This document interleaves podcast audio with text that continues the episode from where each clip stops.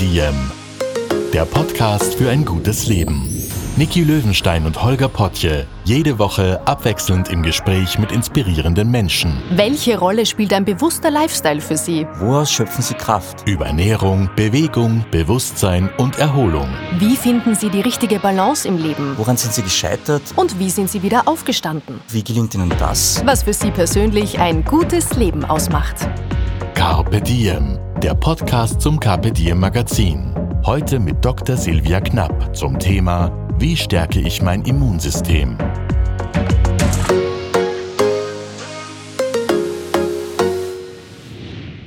Es geht wieder los. Um uns herum wird schon geschnupft und gehustet, der Hals kratzt und die Nebenhöhlen, die pfeifen uns manchmal was.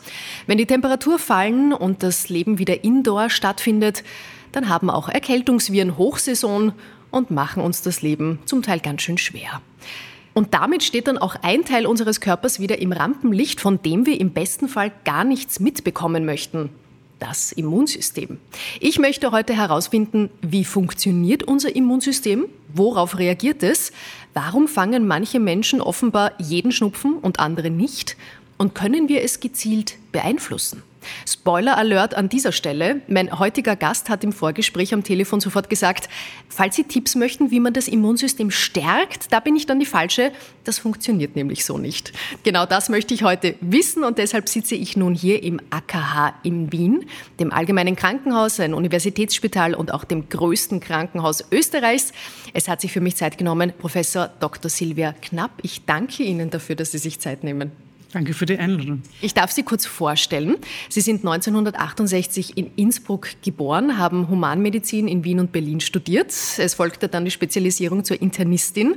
Ein PhD-Studium in Amsterdam ist auch noch dazu gekommen. Und nachdem Sie nach Wien zurückgekehrt sind, um eine eigene Forschungsgruppe an der Med-Uni Wien und im Zentrum für molekulare Medizin der Österreichischen Akademie der Wissenschaften aufzubauen, 2012 wurden Sie zur Professorin für Infektionsbiologie ernannt. In dieser Funktion sitzen Sie auch heute bei mir. Seit 2022 sind Sie wirkliches Mitglied der Österreichischen Akademie der Wissenschaften und vergangenes Jahr wurden Sie mit dem Preis der Stadt Wien für medizinische Wissenschaften geehrt. Herzlichen Glückwunsch. Eine beeindruckende Biografie. Wenn man herausfinden möchte, womit Sie sich in Ihrer wissenschaftlichen Arbeit beschäftigen, da stößt man dann schnell auf viele komplizierte Begriffe wie Homöos Homöostase, das ich noch rauskriege, Makrophagen, Pathogene, metabolischer Stress. Kurz, Sie erforschen das angeborene Immunsystem, die Immunantwort bei bakteriellen und viralen Infektionen. Stimmt das so? Das stimmt, genau. Wunderbar. Und gerade jetzt bekommen wir ja fast täglich alle viele gute Tipps in den Medien, auf Social Media, von den Kolleginnen, den Nachbarn, der Mama, wie wir denn unser Immunsystem stärken. Da hört man von Ingwer kauen, Selleriesaft trinken, Vitamin C, möglichst hochdosiert, viel an die frische Luft, wenig Stress und so weiter und so weiter. Und Sie sagen, so funktioniert das nicht. Wieso? Nicht ganz. Wir haben ein Immunsystem, mit dem wir quasi nicht geboren sind, aber das sich in unserem Leben entwickelt und es lässt sich durch äußere Einflüsse schon mein Wohlbefinden irgendwie verändern. Und ich glaube schon auch, dass Stress oder Unterkühlung und so weiter, das sind alles äh, Faktoren, die jetzt eine Infektion begünstigen. Das ist tatsächlich so. Aber es ist nicht so, dass wenn ich irgendwelche Kapseln schluck, dass mein Immunsystem sich maßgeblich ändert, sagen wir so. Schön wär's. Ja, weiß ich nicht. Mhm. Das Immunsystem hat irgendwie so zwei Facetten, die man nicht vergessen darf. Also einerseits ist es wichtig, dass es in, in, quasi in Schwung kommt, wenn eine Gefahr besteht, wie eine Infektion. Aber im alltäglichen Leben, also ohne Infektion, ist das Immunsystem ja trotzdem im Körper präsent. Und da soll es möglichst ruhig sein und möglichst sogar Entzündungen verhindern. Da ist die Aufgabe des Immunsystems eher, sich selbst zu, in, in, in Zaum zu halten, weil nur das ist mit gesundem Leben vereinbar. Mhm. Ich glaube, wir müssen einmal klären, womit wir es eigentlich wirklich zu tun haben, wenn wir über das Immunsystem sprechen. In meinem Verständnis ist das Immunsystem das Abwehrsystem unseres Körpers und ähm, da geht es um ein komplexes Zusammenspiel verschiedener Organe, Zellen. Vielleicht machen wir gemeinsam eine kleine Reise in den Körper. Was macht denn jetzt gerade unser Immunsystem, während wir hier sitzen und sprechen? Das Immunsystem hat viele Zellen, heißt noch Immunzellen. Da gibt es sehr verschiedene Arten. Die sind natürlich im Körper überall vorhanden. Also vom Hirn bis in die große Zehe haben wir Immunzellen. Viele von diesen Zellen sind im Gewebe selbst, also ähm, zwischen den Gewebszellen eingebaut, wo sie irgendwie aufpassen, was da jetzt vor sich geht und eben erkennen, wenn ein Zellschaden ist oder wenn ein Keim eindringt. Und andere zirkulieren im Blut oder in der Lymphe. Und zum Beispiel, während wir hier sitzen, schwimmen ganz viele neutrophile Granulozyten, also das ist die größte Anzahl der weißen Blutkörperchen, die wir im Blut haben. Das kenne ich vom Blutbild, oder? Ja, genau, das sind die Granulozyten, die sind fast die Hälfte der weißen Blutkörperchen, die kommen aus dem Knochenmark, schwimmen im Blut herum, gehen auch vielleicht hier und da in ein Organ hinein und leben aber wahrscheinlich nur einen Tag oder zwei. Also die sind sehr kurzlebig und werden dann wieder altern und werden dann von anderen Immunzellen quasi aufgefressen und eliminiert. Das heißt, wir produzieren den ganzen Tag wahnsinnig viele von diesen Zellen. Das ist wie, wie eine Feuerwehr quasi, die tut großteils nicht so viel, sagen wir mal, sitzen da wie im Film, sitzen immer da und gehen die, diese Stange rauf und runter und essen. Warten auf den Alarm. Ja, genau. Aber wenn was ist, dann sind sie schnell zur Stelle und das ist auch mit den, äh, diesen Granulozyten. Also da, diese Zirkulation im Blut ermöglicht, dass sie schnell an einen Ort kommen, wo sie gebraucht werden und es wird noch viel mehr produziert, wenn Gefahr besteht. Also da ist der Körper kann sehr schnell reagieren auf solche Sachen. Das ist, was wir momentan nicht spüren, aber was unter anderem das Immunsystem im Moment in uns macht. Wow, spannend. Und angenommen, ich spüre jetzt schon ein Halskratzen oder mh, hm, irgendwie ein bisschen was bewegt sich und ich habe das Gefühl, ich, es könnte etwas ausbrechen. Was passiert dann? Dann ist der Alarmzustand? Ja, das ist der erste Alarmzustand. Also zum Beispiel Halskratzen, zum Beispiel ein, ein, ein Virus dringt ein die vermehren sich in den Zellen der Schleimhaut im, im Hals zum Beispiel und damit schädigen sie auch die Zellen. Also das kommt einfach Hand in Hand und dieser Schaden wird vom Immunsystem erkannt und auch die Tatsache, dass da ein fremdes Partikel ist, wird auch erkannt vom Immunsystem. Und dann kommen eben Immunzellen an den Ort dieses Schadens in der Hoffnung, A, das Virus zu zerstören und B, auch die befallene Zelle aus Fabrik weiterer Viren zu zerstören. Jede Immunantwort ist ja auch eine Entzündung. Das ist ja quasi das Wesen einer Immunantwort. Und wir wissen von jedem Wimmerl, dass eine äh, Entzündung mit Schwellung und Rötung und auch Schmerzen einhergeht. Und insofern spüre ich das auch im Hals in, mit an, in anderer Zusammensetzung, aber ist ein ähnliches Gefühl. Frau Professor Knapp, Sie haben gesagt, es gibt viele verschiedene Immunzellen. Haben Sie so einen Liebling? Ja. Mein Liebling sind die Makrophagen. Das sind, die heißen so makrogroß und Phage essen. Das sind große Fresszellen. Und das Spannende an denen, also warum, ich, ich mag die wirklich, die sind in jedem Körper sitzen die, äh, in jedem Organ. Und in, in jedem Organ haben sie andere Funktionen und das macht so spannend. Also wir haben Hirnmakrophagen, wir haben in der Lunge zwei Typen an Makrophagen. Die einen sitzen in den Luftwegen zum Beispiel. Das sind dann die einzigen Makrophagen, die auch mit der Außenluft in Verbindung stehen, weil die in den Alveolen, also in den tiefen Atemwegen sitzen und permanent mit unserer Atemluft quasi Sachen kennenlernen, die jetzt mal, sagen wir mal, fremd sind für den Körper.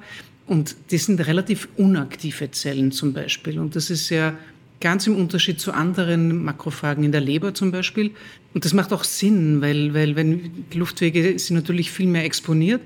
Und wenn die hysterisch wären und immer eine Entzündung gleich auslösen, äh, hätten wir laufend Lungenentzündungen. Und das machen also die Alveolarmakrophagen, so heißen die, das sind unsere absoluten Favorites. Und die sind sehr wichtig bei allen Infektionen der Lunge, aber auch bei Lungenfibrose, bei anderen Erkrankungen spielen die eine Rolle und auch bei der Lungengesundheit. Also ohne, ohne diese Zellen würde unsere Lunge zum Beispiel laufend zulaufen mit Flüssigkeit, weil die auch dafür sorgen, dass die Luftwege quasi luftgefüllt bleiben. Ich muss beim Immunsystem immer an diese Serie denken, diese Zeichentrickserie Es war einmal das Leben. Kennen Sie die? Nein. Da ist das Immunsystem ganz schön beschrieben worden und wie Sie gerade gesagt haben, die Makrophagen kommen da auch vor und das sind so kleine Roboter, die riesige Mäuler haben, ah, eben ja. die Fresszellen und die kommen dann immer ja, die können und fressen alles, alles auf. Ja. Kann mir gut vorstellen, dass das Ihre Liebling ja, das ist. Das ist auch total toll, weil in, also zum Beispiel auch Tattoos zum Beispiel, die Tatsache, dass das dort bleibt, die Farbe ist, das sind auch Makrophagen, die diese Rußpartikel fressen fressen. Und die sind auch in der Haut, ja. Und also jedes Tattoo ist eigentlich eine, sind die Makrophagen, die die Farbe halten. Sonst würde die Farbe abgebaut werden oder zerlaufen oder was würde passieren? Ja, wenn die Makrophagen, ja, ich glaube, es wird, es wird abgebaut. Wenn die wegverlaufen würden zum Beispiel, dann wäre die Farbe auch weg. Da schau her. Ja. Jeder, der ein Tattoo hat, dankt euren Makrophagen, ja, dass es gut ausschaut. Genau, genau. Auf welche Fragen möchten Sie denn aktuell mit Ihrer Forschungsarbeit Antworten finden? Womit beschäftigen Sie sich? Also wir beschäftigen uns primär mit der Abwehr von, von eben Infektionen, aber was uns fast noch mehr interessiert mit der Zeit ist, wie sich das Lungensystem entwickelt, nach der Geburt zum Beispiel in Neugeborenen. Das ist auch total spannend, weil da ganz viele verschiedene Immunzellen zusammenkommen. Das ist ganz anders als beim Erwachsenen, das finde ich spannend. Und das andere ist, wie wir Lungengesundheit erhalten. Also welche Faktoren, und da spielen Makrophagen eben auch eine Rolle, was braucht es, damit keine chronische Entzündung entsteht oder sich entwickelt. Und das sind, glaube ich, wichtige Fragen auch für alternde Menschen, wo ja die chronische Entzündung ein wesentlicher Aspekt ist. Ich habe immer diesen Fressroboter vor Augen, aber wenn Sie durch ein Mikroskop schauen, ja. wenn Sie eine Makrophage anschauen, wie sehen die aus? Also die in der Lunge, die sind rund, haben einen großen Kern und so kleine Beinchen, eher so, also keine so Riesenausläufer, sondern so kleine Oberflächenausstülpungen. Und mit denen können, haben sie eine größere Oberfläche und können mehr samplen, quasi, was da, was da um sich geht. Andere Makrophagen sind so, haben ganz viele Arme, also die sind so ganz verzweigt, so dendritisch fast, und können so ins Gewebe, also sich dick machen und viel, eine große Fläche quasi. Ein bisschen wie ein Tintenfisch. Ja, genau. Wow, faszinierend. Ja. Wenn wir über das Immunsystem sprechen, dann kommt auch schnell die Unterscheidung angeborenes Immunsystem, mit dem kommen wir schon zur Welt, und dann das erworbene. Ja. Der Name verrät schon etwas, aber können Sie uns genauer beschreiben, was da der Unterschied ist? Ja, ich merke gerade, dass der Name angeboren ein bisschen irreführend ist. Es ist wohl bei der Geburt schon da, aber auch sehr unreif, muss man sagen, mhm. obwohl es da ist. Das Angeborene ist ein, eine primitivere Art des Immunsystems, die in auch ganz einfachen Lebewesen vorkommt. Ähm, und da gehören eben die Makrophagen und die Granulozyten, die wir schon an, genannt haben, vor. Die können sehr schnell reagieren auf eine, auf eine Gefahr, also bei Infektionen zum Beispiel und ähm, fressen die Bakterien und schütten Mediatoren aus und sammeln sich an und so weiter. Ähm, und im Gegensatz dazu ist das erworbene Immunsystem, das haben nur höhere Lebewesen und das ist dadurch gekennzeichnet, dass es ein besseres Gedächtnis hat. Und es ist ein bisschen spezifischer. Und die Impfantwort, damit will man das erworbene Immunsystem quasi trainieren und ähm, weil das eben ein Gedächtnis hat. Da gibt es sogenannte Memoryzellen, die bleiben praktisch ein Leben lang da. Das heißt, so, dass wenn die Gefahr noch einmal kommt, die wahnsinnig schnell reagieren können. Beim Erstkontakt dauert es eine Woche, beim Zweitkontakt sehr schnell. Das heißt, das Immunsystem muss trainiert werden. Also wenn die kleinen Kinder dann gefühlt jede zweite Woche mit einer Schnupfennase nach Hause kommen, sollte man sich da als Eltern denken, so muss es sein, das Immunsystem wird gerade trainiert. Das ist wunderbar, das ist alles gut. Es ist zwar nicht so angenehm, aber, aber das, ist, das gehört dazu. Dass, also Kinder haben ein Immunsystem, das noch nicht ganz weiß, was gut und böse ist, sozusagen. Am Anfang lernt es einmal das Immunsystem, den eigenen Körper zu akzeptieren. Das ist ganz, ganz wichtige Phase in der Entwicklung des Immunsystems, weil sonst wird es ja auch uns an, äh, angreifen und Autoimmunerkrankungen hervorrufen. Aber in zweiter Phase muss es alle möglichen Keime kennenlernen, um eben diese Gedächtniszellen auf Lager zu haben, um bei der nächsten Infektion äh, schneller zu sein. Beziehungsweise manche Kinderkrankheiten kriegt man nur einmal, wie man weiß. Das ist ein guter Beweis dafür, dass, dass das ein Gedächtnis hat und das sehr effektiv verhindern kann, dass man fünfmal Röteln hat zum Beispiel. Wie unterscheidet denn das Immunsystem zwischen meinen eigenen, also den körpereigenen Zellen und fremden Zellen, die eindringen wollen und die bekämpft werden müssen? Diese Immunzellen, die, die erkennen ganz, ganz viele Moleküle. Und ein Teil davon ist aber körpereigen und ein Teil ist fremd.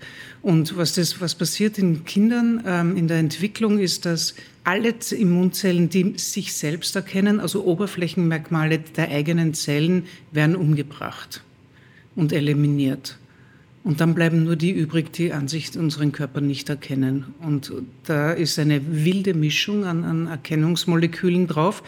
Und einen Teil wird man im Leben dann einmal kennenlernen, aber einen Teil wird man nicht. Also das ist eine riesen, riesen Auswahl an Oberflächenmolekülen, die da erkannt werden.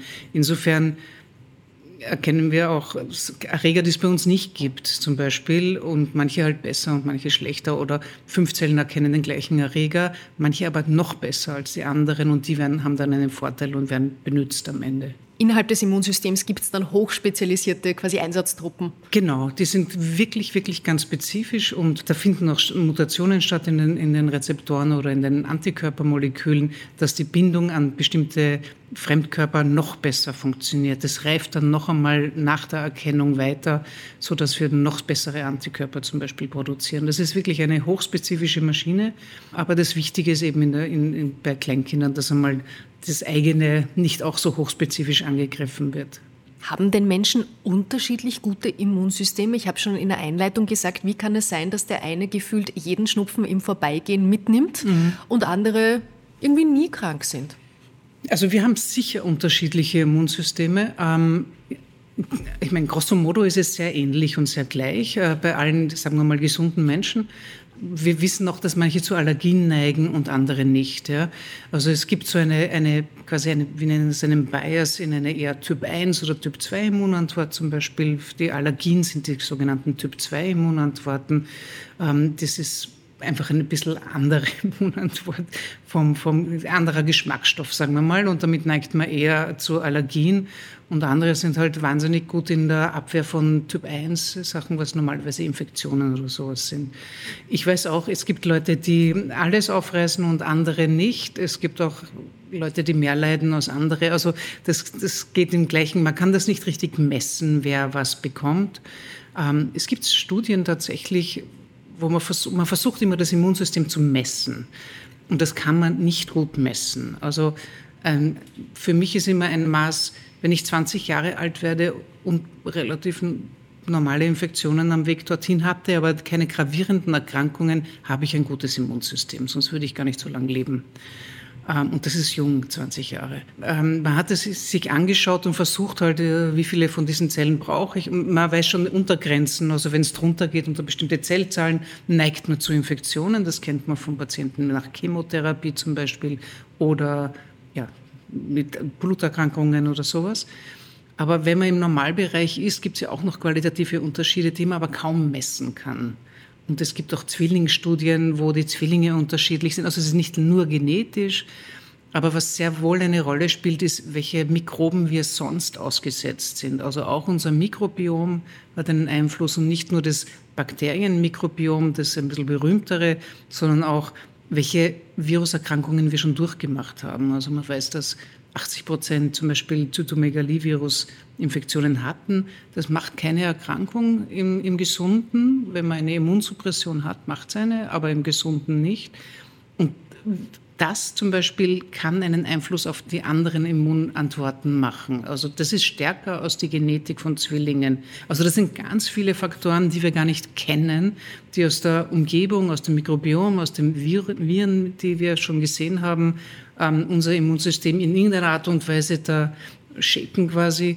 Äh, die dann unsere Immunantwort letztendlich ausmacht. Aber nein, ich kann es nicht messen und insofern kann ich es auch nicht verbessern, weil ich es auch gar nicht weiß, was ist denn besser. Mhm. Ich weiß, es ist ein bisschen kompliziert ja. und man kann es, ja. Aber es ist, es ist super spannend. Das heißt, jeder baut sich einfach, oder jeder hat einfach ein ganz individuelles Immunsystem, weil jeder Kontakt mit unterschiedlichen Viren hat, ein anderes Leben führt, je nachdem, wo man lebt, wie man lebt. Ja, das macht alles macht ein bisschen was, was aus. Es macht was aus, ob ich in der Stadt lebe oder am Land lebe zum Beispiel.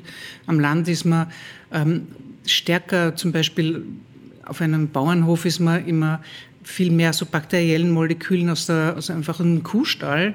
Da ist ja alles Mögliche in der Luft natürlich.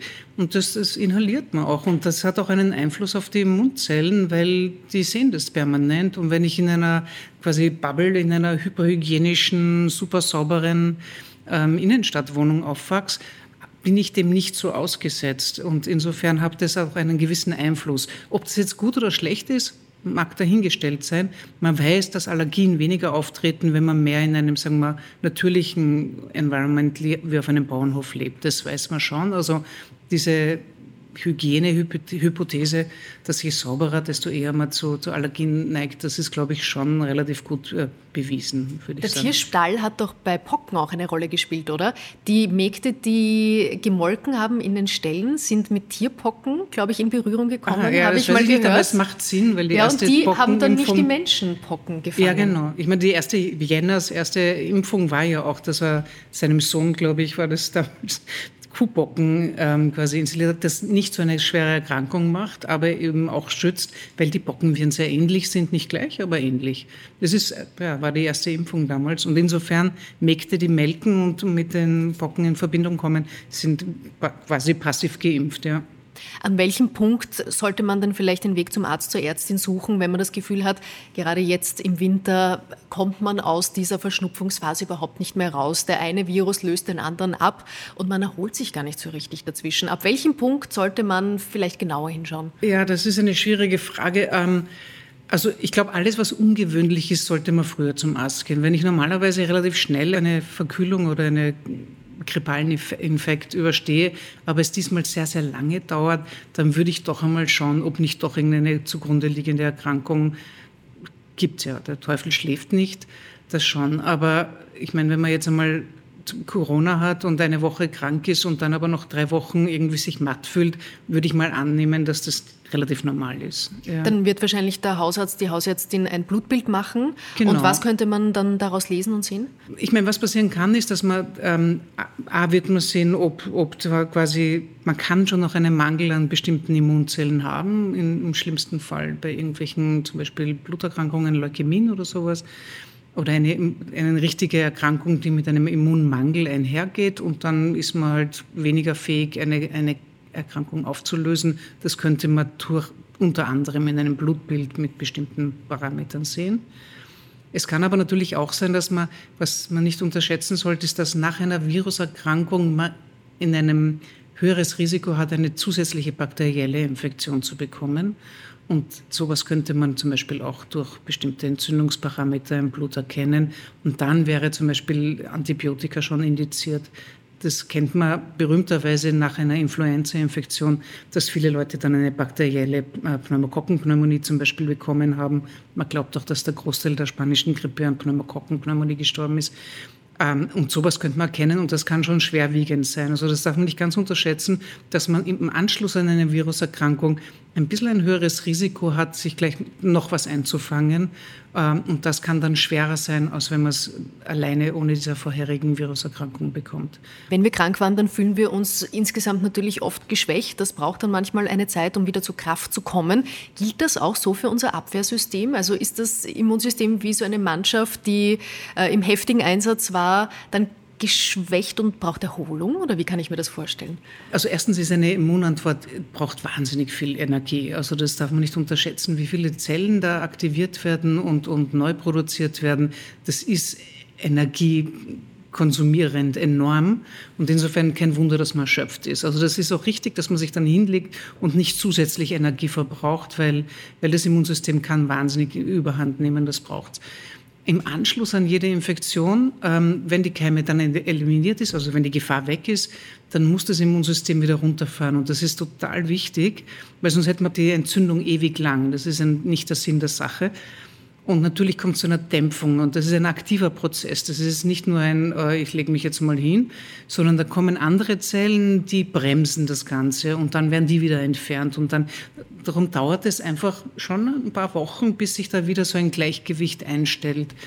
Es dauert eigentlich länger, als man glaubt, glaube ich, nämlich schon wirklich Wochen. Ähm, und ähm, was war die Frage? Ähm, die, die, Frage war, ob das Immunsystem dann Erholung braucht. Und mir ist jetzt gerade so ein Bild ja, ist gekommen, ein ist jetzt gerade so entstanden, dass das totaler Stress war, totaler Einsatz war bei den Immunzellen. Und dann kommt so die Mamazelle und sagt so, und jetzt wieder, und jetzt wieder ein bisschen Ruhe genau. geben und jetzt Erholung. Genau, und dann muss sich aber die Mamazelle auch wieder quasi erholen oder Natürlich. zurückfahren, um, um dieser ganzen Betreuung wieder äh, loszuwerden. Ist ja auch anstrengend, das weiß ja jeder, wenn man Kranke betreut, Familienangehörige ist das ja mindestens so anstrengend wie selber krank sein. Das stimmt, oh ja. ja. Wenn wir es jetzt gar nicht so weit kommen lassen möchten, wenn mhm. wir versuchen, im Vorfeld die Infektion zu vermeiden, wie kann ich mich denn am besten schützen? Jetzt haben wir alle jahrelang Maske getragen. Mhm. Langsam sehe ich sie vereinzelt wieder im Stadtbild, in der U-Bahn mhm. zum Beispiel, aber doch natürlich lang nicht so wie während der Covid-Hochphase. Ja. Wie schaut es denn aus mit Schutz, Desinfektion, ja. Maske? Was mache ich damit? Ich, das ist natürlich, das haben wir schon gelernt aus der Covid-Zeit. Eine Maske wirkt, ja. Soziales äh, Distancing, also Abstand halten wirkt. Äh, nicht mit der U-Bahn im engsten, äh, wenn man es vermeiden kann natürlich, in der Stoßzeit zu fahren, ja, die Gefahr ist geringer, dass ich was aufreiß. Insofern, ja, es bringt was. Ob man jetzt irgendwie Handschuhe tragen, das halte ich jetzt für ein bisschen übertrieben. Aber sich die Hände zu waschen nach einer U-Bahnfahrt ist sicher kein Luxus. Und ich glaube auch, dass es sozial ist, wenn man fühlt, dass man irgendwie, man spürt ja manchmal, dass man nicht sicher ist, jetzt kommt was oder so, dass man da einfach den Leuten Bescheid gibt und eine Maske trägt und vielleicht die nächste Party mal auslässt oder so. Das finde ich jetzt etwas, was wir alle gut gelernt haben und dass man auch leben kann. Aber ich bin da vielleicht ein bisschen streng. Also nicht nur sich selber schützen, sondern andere ja. schützen ja, vor den eigenen um Keimen. Aber wir haben jetzt zur Begrüßung, wir haben einander die Hand gegeben. Ja. Also das geht auch wieder auch für die Infektionsbiologin. Ja, natürlich. Ja, ja. Ich habe meine Hände oft im Gesicht, aber das ist wahrscheinlich auch etwas, aber ich zum Beispiel, ich glaube nicht, dass über Hände alles übertragen wird. Jetzt haben wir Covid schon als Stichwort gehabt.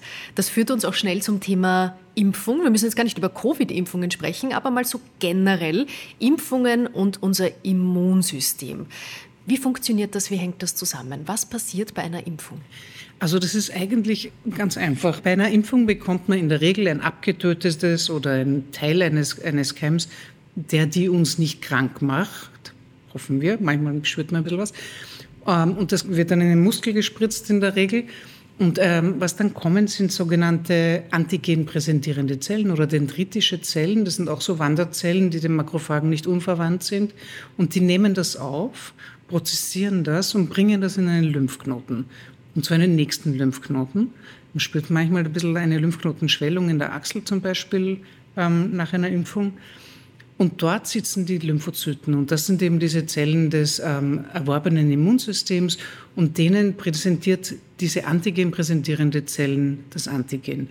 Und die Immunzelle, die das auch erkennt, und das ist eben nur ein Bruchteil aller Immunzellen, die wird dadurch aktiviert, da kommen ein paar Moleküle dazu. Und das gleiche auch mit B-Zellen, also das sind dann die antikörperproduzierenden Zellen. Und nur die, die ganz spezifisch dieses Stückchen von diesem Virus oder Bakterium erkennen, werden dadurch ähm, aktiviert, vermehren sich und ähm, eliminieren das bestehende Antigen, aber bleiben dann in einer Memory-Funktion zurück. Also zuerst expandieren sie, das ist, spürt man in der Schwellung von Lymphknoten, und dann äh, wird es wieder weniger und nur eine bestimmte Gruppe an Zellen, die eben das Gedächtnis haben, bleiben übrig. Und that's it. Und das heißt, wenn man noch einmal diese Impfung hat, dann wird das noch einmal geboostet und noch spezifischere kommen dazu. Also es verbessert sich das Ganze ein bisschen. Und das Gleiche mit der antikörperproduzierenden Zelle. Also die machen Antikörper dagegen, dann kann man das messen im Blut. Es wird dann wieder abfallen, weil sie eben weniger werden. Aber das Gedächtnis bleibt da und wenn man noch einmal diesem, diesem exponiert wird, dieser, diesem Pathogen, dann geht das einfach in wenigen, in, einem Tag. Ja. Was normal schon fünf bis sieben Tage dauert, bis, es, äh, bis sich diese Zellen finden und, und auch in einer ausreichenden Anzahl vermehren. Pathogene, also Krankheitserreger, mhm. klingt nach einem genialen Prinzip. Eigentlich schon, ja. Warum glauben Sie als Wissenschaftlerin, gibt es so viele Menschen, die dem skeptisch gegenüberstehen? Wo sind da die Ängste? Eine schwierige Frage, aber ich glaube, ich weiß es nicht. Ganz genau verstehe ich es nicht, weil es ist eigentlich ein, ein, ein ziemlich physiologisch. Es ist natürlich gibt es sehr viele Geschichten über Nebenwirkungen. Also eine Nebenwirkung ist, dass man sich ein bisschen krank fühlt, was normal ist, weil das einfach das Immunsystem aktiviert. Ist das sogar was Gutes, diese Impfreaktion? Also wenn man dann ein bisschen Fieber bekommt, ich wenn glaube, Armschmerz? Es, nicht, es, es, ist, es korreliert nicht unbedingt äh, mit, dem, mit dem Ansprechen auf die Impfung, muss man sagen. Also ich muss also, kein Fieber bekommen, nein. damit die Impfung auch wirklich gut angesprochen nein, hat? Nein, muss nicht sein. Also das korreliert nicht. Man weiß, ein paar Sachen. Man weiß, dass Frauen in der Regel eine bessere Impfantwort haben als Männer. Also da gibt es auch geschlechtsspezifische Unterschiede. Ähm, und es gibt manche Impfstoffe, die wahnsinnig gut sind, wo wirklich sehr viele lang anhaltende Immunität haben, aber 20 Prozent gar nicht reagieren. Also es ist, es ist auch hier große Unterschiede im Immunsystem, das wir vorher schon besprochen haben. Die Skepsis, glaube ich, kommt viel auch von dieser Propaganda, dass es irgendwelche Nebenwirkungen hat oder Impfschäden oder es gibt schon auch stärker Nebenwirkungen. Ich glaube, es, Keuchhusten ist einmal eingestellt worden vor 40 Jahren, weil die Nebenwirkungen stärker waren. Dann ist aber, haben wieder die Kinder alle Keuchhusten bekommen. Also es gibt natürlich besser verträgliche und weniger gut verträgliche. Und es gibt halt Einzelfälle, wo irgendwelche Schäden berichtet werden, die schwer zu verifizieren sind, aber halt nicht mehr weggehen aus dem Gedächtnis von Leuten. Ich muss auch sagen, ich habe mal in meiner Nichte, es, es geht jetzt, da sind die fünfte oder sechste Klasse, habe ich mal ein, das Schulbuch angeschaut und auch einen Vortrag gehalten dort. Und da fand ich auch, dass die Kritik über die Impfung doch ziemlich viel Raum eingenommen hat, sehr zu meinem Entsetzen, muss ich sagen. Und überhaupt die Impfung so kompliziert beschrieben wurde, dass das echt kein Mensch versteht. Ja, also völlig sinnlos. Es ist mystische Komplikationen gewesen und dann Gruppenarbeit diskutiert mal irgendwelche ausgefallenen Impfschäden, die sich später nicht verifizieren ließen, muss man auch sagen. Also, aber wenn das einmal da ist, dann, dann geht das schwer, schwer aus den Köpfen raus und es ist macht Angst, glaube ich, und diese Angst muss man den Leuten nehmen. Aber ich weiß, dass das nicht ganz einfach ist. Umso wichtiger ist einfach darüber zu sprechen. Ja. Offen darüber zu sprechen, so wie wir es gerade ja, machen, absolut, ist ja. gleich also Aufklärungsarbeit. Man muss auch die Angst ernst nehmen, das ist ja überhaupt keine Frage. Aber ich glaube, sie ist doch in den aller, wirklich allermeisten Fällen sehr unbegründet. Kann man zu viel impfen? Also gerade wenn man eine Impfung schon drei, vier, fünf Mal gehabt hat und dann das Gefühl hat, ja, aber das, irgendwann wird es too much. Also ich glaube, die Impfexpertinnen und Experten sind nicht der Meinung, dass man zu viel äh, geimpft werden kann. Ja, es ist nichts bekannt, dass, es, dass das irgendwie mit irgendwelchen komischen Sachen einhergeht. Also ich glaube nicht. Man ist ja auch so exponiert eigentlich. Man weiß ja gar nicht, wie oft man sich impft. Also wenn man Kinder hat und die in den Kindergarten gehen. Ansteckt. Man, ja. wie, wie, oft man sich impft, weiß man normalerweise schon, aber wie oft man sich ansteckt. Ja, nicht. ja, genau, genau. Genau. Das stimmt, ja, da sind dann meistens auch die ganzen Familien gleich betroffen. Ist das so, dass dann das Kind aus dem Kindergarten Viren, die zu Hause nicht bekannt sind, einfach schön mit Scheinbar. nach Hause nimmt und dann alle Erwachsenen auch gleich einmal aufzeigen und sagen, nehme ich mit. Ja, genau. Mache ich auch gleich durch. Und manche, man muss sagen, gegen manche ähm, Erreger bildet man nicht so ein gutes Gedächtnis. Das kommt auch dazu. Also dadurch kann man eben permanent äh, irgendwelche typischerweise eh die Verkühlungen oder so, das sind oft ähnliche Erreger. Da ist es nicht so, dass man so ein Gedächtnis hat, aber eben Windbocken hat man nur einmal in der Regel, also sowas. Wobei gerade Windbocken oder Feuchtblattern mhm. bei uns im Osten, die hat man einmal, kriegt man nicht mehr, ja. aber können eine langfristige Auswirkung haben, nämlich, dass man sich im meist höheren Alter ja. dann eine Gürtelrose ja. einfängt. Das also ist das, das, Problem der Herpesviren und das gehört zu den Herpesviren, die bleiben im Körper. Ähm, und in dem Fall eben in irgendwelchen Ganglien, also Nervenzellen. Und das kann passieren, dass, das, dass man, wenn man anderwertig irgendwie geschwächt ist, kann auch Stress sein. Ich habe das auch schon mal gehabt, eine Gürtelrose. Und ich würde, ja, ich war ein bisschen gestresst, aber es ist mir nicht so aufgefallen, bis die Gürtelrose da war. Äh, und dann kann das ausbrechen. Ja, ist, ein, ist unangenehm, besonders wenn es im Gesichtsbereich ist natürlich und sehr schmerzhaft. Aber das sind Herpesviren, die bleiben wie die Fieberblasen zum Beispiel. Einmal Fieberblase, immer Fieberblase. Das heißt, die bleiben im Körper, die werden wir ja. nicht mehr los. Nein, meistens nicht, ja. Mist. Ja. Aber vielleicht ist es auch gut, weil wie, wie, ich vorher das Beispiel genannt habe, wo man eine Zytomegalivirus-Infektion hatte, das mag wohl, es ist ein Problem, wenn man eine Immunschwäche hat, wie zum Beispiel AIDS oder sowas, dann bricht es aus. Aber man weiß ja nicht, vielleicht ist es doch auch eine, ein Motor, der mein Immunsystem in einer anderen Situation sehr gut beeinflusst hat. Das kann ich nicht, nicht sagen, aber ich würde es nicht ausschließen. ja. ja. Eine subjektive Erfahrung möchte ich Ihnen gerne erzählen und Sie sagen mir, ob das ein Quatsch ist mhm. oder ob da tatsächlich etwas dran ist, nämlich dass während der Covid-Pandemie von vielen anderen Infekten gar nichts mehr zu merken war. Wir haben so viel desinfiziert, wir haben so viel Social Distancing betrieben, dass niemand verkühlt war. Mhm. So mein subjektiver Eindruck. Und Auch danach, objektiv. ja, im, und im vergangenen Jahr ist es dann irgendwie so richtig zurückgekommen. Es hat gerade 2022 eine heftige Grippewelle bei uns gegeben und man könnte so ein bisschen den Eindruck haben, wir mussten alles aufholen an Kranksein. Mhm. Ist das Quatsch? Nee, es, es, ist schon so gewesen, muss man sagen. Ja, also ich würde gar nicht sagen, dass das Quatsch ist. Ähm, offensichtlich, also jetzt ohne das wissenschaftlich genau erklären zu können, wie das funktioniert, ist es doch so, wenn wir uns völlig zurückhalten und völlig nicht exponiert sind, werden wir überrumpelt von einer neuen Welle. Und eben, es war nicht nur Influenza, also die Grippe, auch äh, RSV war ziemlich stark letztes Jahr. Weiß nicht, also Atemwegserkrankung. Ja, bei Kindern ist, kann das gefährlich sein besonders. Das war auch sehr stark. Ja, das ist so. Das ist offensichtlich, wenn wir es wirklich nur Social Distancing äh, betreiben, sind wir nicht ganz so gefeit gegen an sich sonst sehr häufig vorkommende Keime und dann verbreiten sich die halt stärker auch. Warum geht da das Immunsystem in die Pause? Es reagiert schon, es reagiert, man stirbt ja nicht dran. Aber irgendwie sind die Symptome, es ist nicht ganz klar. Also ich verstehe es auch nicht, aber eine Form des Trainings durchläuft das Immunsystem durchaus äh, auf einer täglichen Basis. Und das ist wichtig und, und das darf man, das kommt offensichtlich in solchen Situation, Extremsituationen dann zum Vorschein, dass wir das doch nicht für steriles Leben geboren sind. Ja. Also das Streben nach einer keimlosen Umgebung. Völlig verrottelt, ja. ja. So soll es nicht sein. Nein, abgesehen davon, dass wir selber die größten Keimschleudern sind, ja.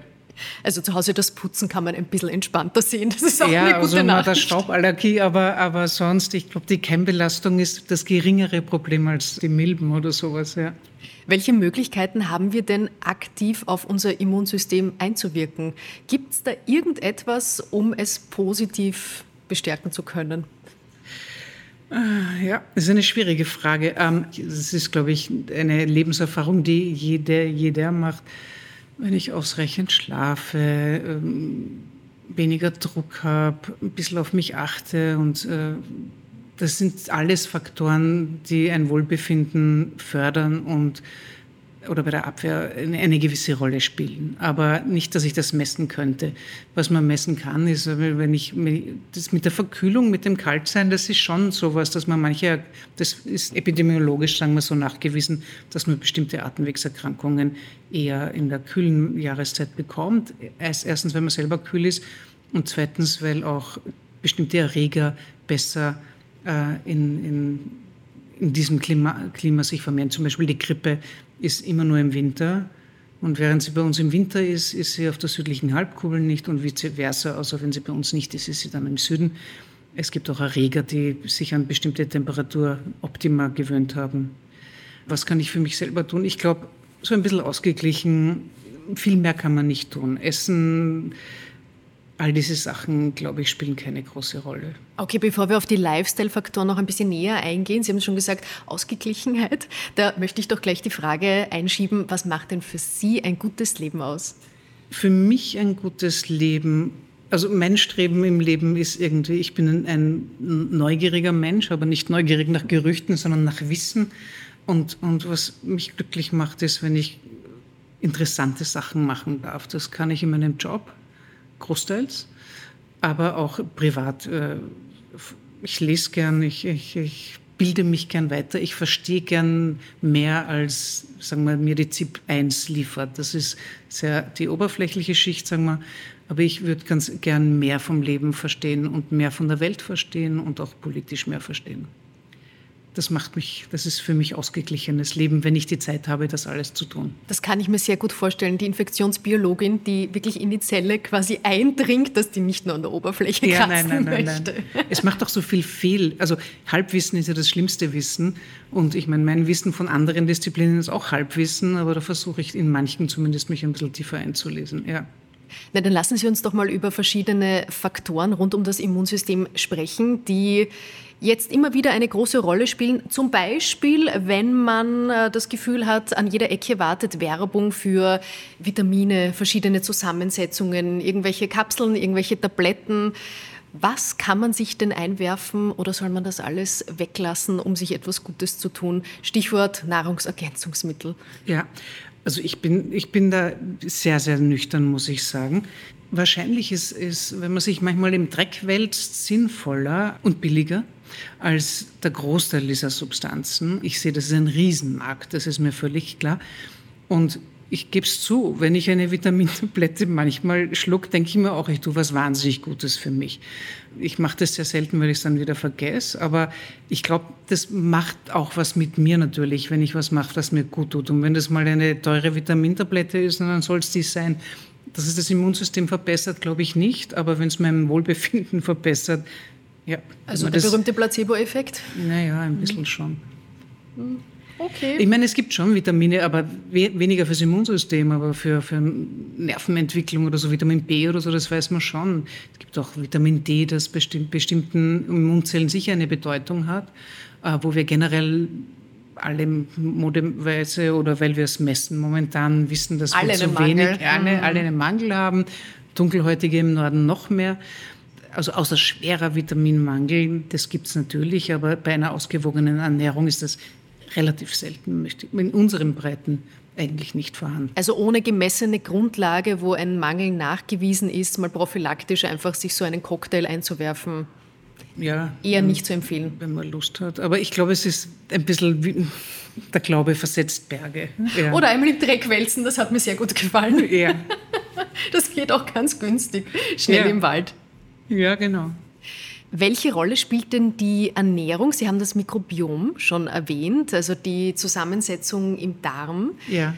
Welche Rolle spielt das in Bezug aufs Immunsystem? Ah, das macht schon viel aus. Also viele Keime im Darm sind ja nicht nur wichtig, weil sie äh, uns bei der Verdauung helfen. Also einige Nahrungsbestandteile werden nur mit Hilfe von Bakterien zersetzt und können von uns aufgenommen werden. Zum Beispiel viele Vitamine, möchte ich gleich sagen. Aber viele Substanzen werden auch von den Bakterien produziert und dazu gehören auch, das nennt man Metaboliten, ähm, und die beeinflussen durchaus lokale Immunverhältnisse. Also das ist Zusammenspiel zwischen Darmmikrobiom und dem Darm als Ganzes. Das ist also eine Schleimschicht dazwischen. Aber wie das Ganze aufgebaut ist, das ist ein sehr, äh, sehr kompliziertes Zusammenspiel und für einen gesunden Darm total essentiell.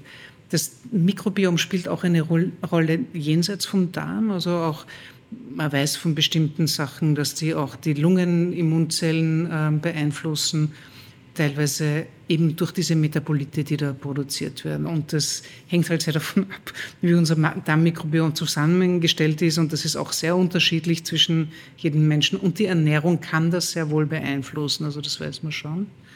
Aber es auch, dass Süßstoffe zum Beispiel bekanntermaßen das Darmmikrobiom ändern.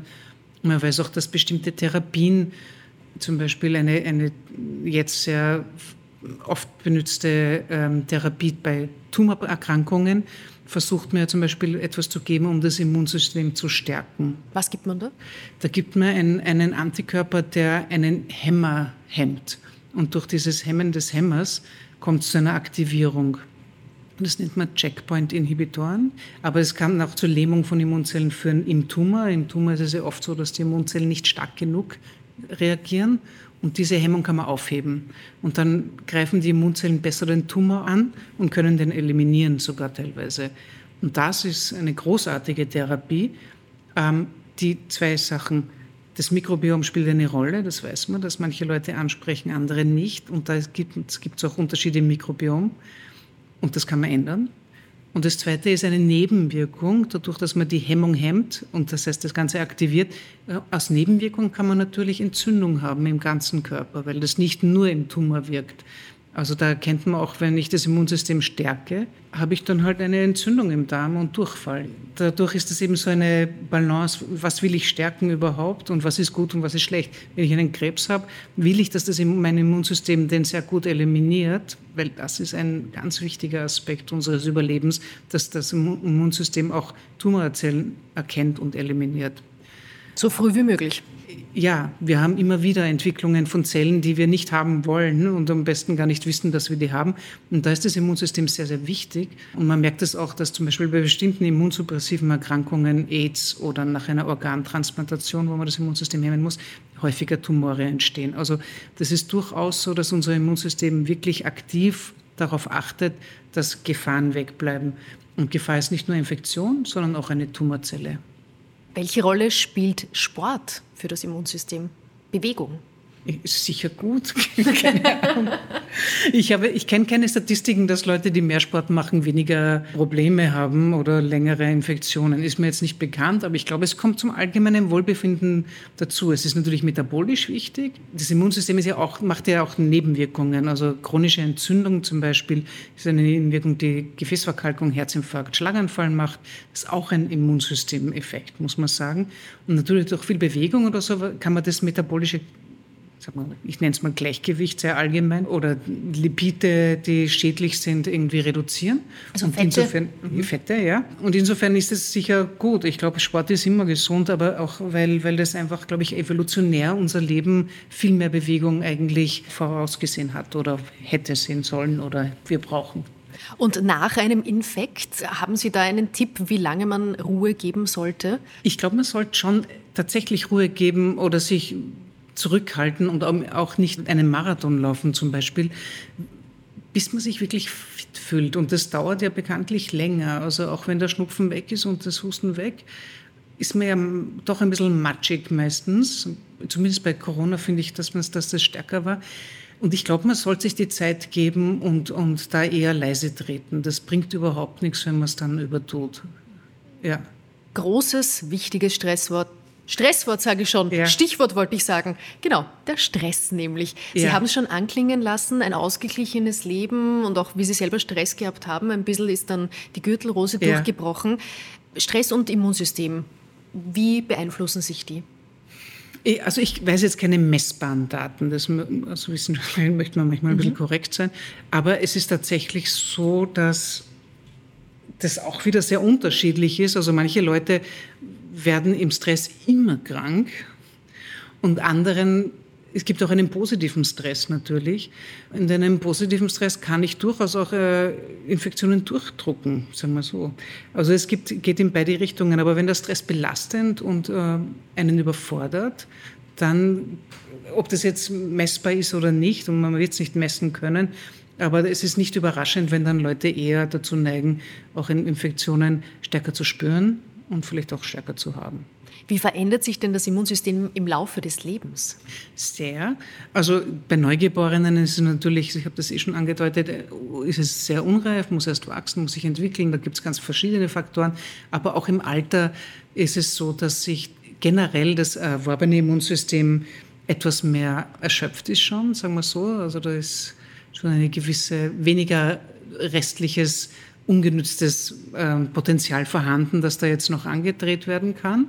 Und gleichzeitig ist es so, dass das ähm, angeborene Immunsystem stärker wird, also tendenziell ein bisschen die Übermacht nimmt und auch mehr so chronische Entzündungen sich aus Folge dessen entwickeln. Also man ist auch länger irgendwelchen Schadstoffen exponiert. Ich sage jetzt zum Beispiel Leute, die lange geraucht haben, ein COPD oder so, aber auch alle anderen durch hohe Fettwerte und so weiter, also Gefäßverkalkung etc. Man hat das bei Covid sehr gut gesehen, wie unterschiedlich das Immunsystem ist. Und das ist hauptsächlich das Angeborene, das die schweren Lungenschäden verursacht hat. Also nicht das Erworbene, sondern in dem Fall das Angeborene, das einfach nicht zur Ruhe kommt. Was läuft denn bei Menschen, die eine Autoimmunerkrankung haben, wo sich das eigene Immunsystem gegen körpereigene Zellen richtet? Ja. Was läuft denn da falsch? Sie haben die Allergie vorher genannt, beziehungsweise ich denke an ähm, Diabetes zum Beispiel. Ja. Also bei Typ 1 Diabetes, das ist eine Autoimmunerkrankung, da erkennen einfach bestimmte Immunzellen Bestandteile von diesen äh, Bauchspeicheldrüsenzellen, die das Insulin machen. Oft ist es auch so, dass bestimmte Bestandteile schon vom Immunsystem erkannt werden, aber Gegenspieler das wieder verhindern. Das heißt, auch wenn die Gegenspieler einen Schaden haben, kann es dann plötzlich zu einer Entzündung kommen. Also da gibt es ganz viele verschiedene Faktoren, die dazu führen. Aber bottom line quasi, unser Immunsystem erkennt einfach ein falsches Ding, ein gesundes Teil und bringt es um und damit sind wir krank. Und warum das so ist, wissen wir aber nicht? Nein, es kann ganz unterschiedlich sein. Aber die Klassiker sind Typ 1 Diabetes, aber es gibt sehr viele andere, wo es zu Autoinflammation kommt zum Beispiel. Ja, nein, weiß man nicht. Man weiß, durch Immunsuppression kann man das Ganze in der Regel mehr oder weniger ein bisschen in den Griff bekommen. Was sind äh, Fragestellungen, die Sie gerne noch erforschen und beantworten möchten? Was mich sehr interessiert, ist eher so der langfristige Schaden. Ich möchte wissen, wie, wie lang nach einer Infektion das Immunsystem verändert ist und ob das gut oder schlecht ist. Und detto, wie ist es während einer Schwangerschaft, wenn, wenn ich eine Infektion habe, welchen Einfluss hat das auf das Immunsystem des Neugeborenen, aber auch im Leben, wie lang hat das einen Einfluss? Das sind so Faktoren, die, glaube ich, noch nicht so gut verstanden werden, die ich spannend finde, weil sie so weitreichende Konsequenzen haben. Wir freuen uns auf die Antworten, ja, die Sie erforschen werden. Frau Professor Knapp, wir sind fast am Ende angekommen und ich würde Ihnen gerne noch fünf Sätze, die ich rund ums Immunsystem schon sehr oft gehört habe, mhm. mal weiterreichen, wie so ein kurzer Wordrap und Sie sagen uns dazu, was Sie denken. Einmal, Krankheiten trainieren das Immunsystem. Krankheiten nicht, aber Erreger. Sollte man dann die Krankheiten versuchen durchzumachen? Ist das was Positives? Kommt darauf an, welche Krankheit. Also Krankheit ist ja vom Herzinfarkt bis zur Lungenvibrose alles. Möchte ich nicht alles durchmachen. Noch so ein Satz, der gerne gesagt wird. Zieh dich warm an, sonst verkühlst du dich. Ja, also Verkühlung ist eine Infektion und keine, keine Kälte. Und wie, wir haben das schon besprochen, also ja, Kälte macht was aus und, und äh, erhöht die Gefahr, dass man sich Atemwegserkrankungen holt, tatsächlich. Aber dann muss man auch in Kontakt mit den Erregern kommen. Ja, ja das also schon. draußen im Wald in der Einsamkeit. An sich nicht. Ohne Haube. Ich nicht. Ja. Also mein Verständnis ist, dass das virale Infektionen sind. Ja. Je stärker das Immunsystem, desto besser die Gesundheit. Nein, eben nicht. Also ein, ein ausgeglichenes Immunsystem, desto besser die Gesundheit. Wo schnell reagiert wird, aber zeitlich limitiert. Wenig Entzündung ist das Beste. Hühnersuppe ist das beste Mittel gegen, jetzt sind Sie wieder da, die Erkältungen. Ja, ja, das ist. Ich sehe ein Lachen. Ja, ein ja, ja, ja, ja, aber ich glaube ich glaub auch ein bisschen an Hühnersuppe. ich glaube, dass das nicht schlecht ist. Es ist gesund, es ist, ähm, es ist viel drinnen und es gibt sogar ein bisschen Daten, dass man bestimmte Infektionen besser füttert und andere eher nicht. Es gibt ja dieses äh, Feed the Fever, Starve the Cold oder oder umgekehrt, ich weiß es nie. Also beim Fieber, glaube ich, aushungern, oder? Okay, oder soll man es füttern? Fitte Cold, Staffte Fieber, ich weiß es nicht. Ich verwechsel es immer. Aber es gibt ein paar kleine Untersuchungen, die das schon untermauern. Also die Hühnersuppe ist bei bestimmten Infektionen vielleicht gar nicht so blöd. Und das letzte gefällt mir auch sehr gut. Ein Schnapsal tötet die Bazillen ab. Ja, das ist wieder die, ähm, manche Leute essen Vitamine oder äh, Ingwer-Shots und andere ein Schnapsal. Einen anderen Shot. ja, einen anderen Shot. Das ist ein anderer Shot, wie man, wie man, wie man sich fühlt. Ja. Also mehr für den Kopf. Als ich glaube schon, ja. Aber es macht einen kurz warm und man vergisst und fühlt sich halt beduselt, oder? Dann vergisst man vielleicht, ja, vielleicht den Infekt. ist das gut. Also, ja. Ich glaube, es ist, es ist eine andere Generation an Menschen, die eben das statt dem Ingwer-Shot nehmen. Frau Professor Knapp, vielen, vielen Dank für ja. diese Insights in unser Immunsystem. Ich habe da sehr viel mitgenommen. Ich hoffe, die Menschen, die uns zugehört haben, genauso und kommen vielleicht sogar ein bisschen besser jetzt ich durch hoffe, die Zeit. Ja. Wir würden es euch allen natürlich wünschen. Am Ende bitte ich meine Interviewgäste immer um eine Frage, die das Leben stellt ist eine Frage, die Sie als so bedeutend erachten, dass sich jeder, der uns jetzt zuhört, doch mal ganz eigene Gedanken machen kann und auf die Suche nach einer für ihn oder sie passenden Antwort begibt. Was wäre denn so eine Frage, die das Leben an Sie richtet? Was ich mich schon frage, ist, wie wir unser momentanes Verhalten in 20 Jahren beurteilen würden im Hinblick auf das Weltgeschehen wir sind als Nachkriegsgeneration, ich nicht, aber meine Eltern, haben auch deren Verhalten irgendwie, das Großelternverhalten ähm, sehr in Frage gestellt. Und ich glaube, mit zunehmenden Feindseligkeiten, die wir beobachten und so weiter, frage ich mich, wie unsere Nachkommen uns beurteilen und ob wir uns das nicht auch manchmal denken sollten. Eine sehr wichtige Frage. Ja. Vielen Dank dafür. Danke für die vielen spannenden Informationen. Und ich wünsche euch da draußen noch einen wunderschönen Tag. Danke fürs Zuhören. Gebt uns gern eine 5-Sterne-Bewertung. Abonniert uns, damit ihr alle weiteren Folgen auch nicht verpasst. Ja, und kommt gut durch diesen Winter und zwar möglichst gesund. Vielen, vielen Dank. Danke auch.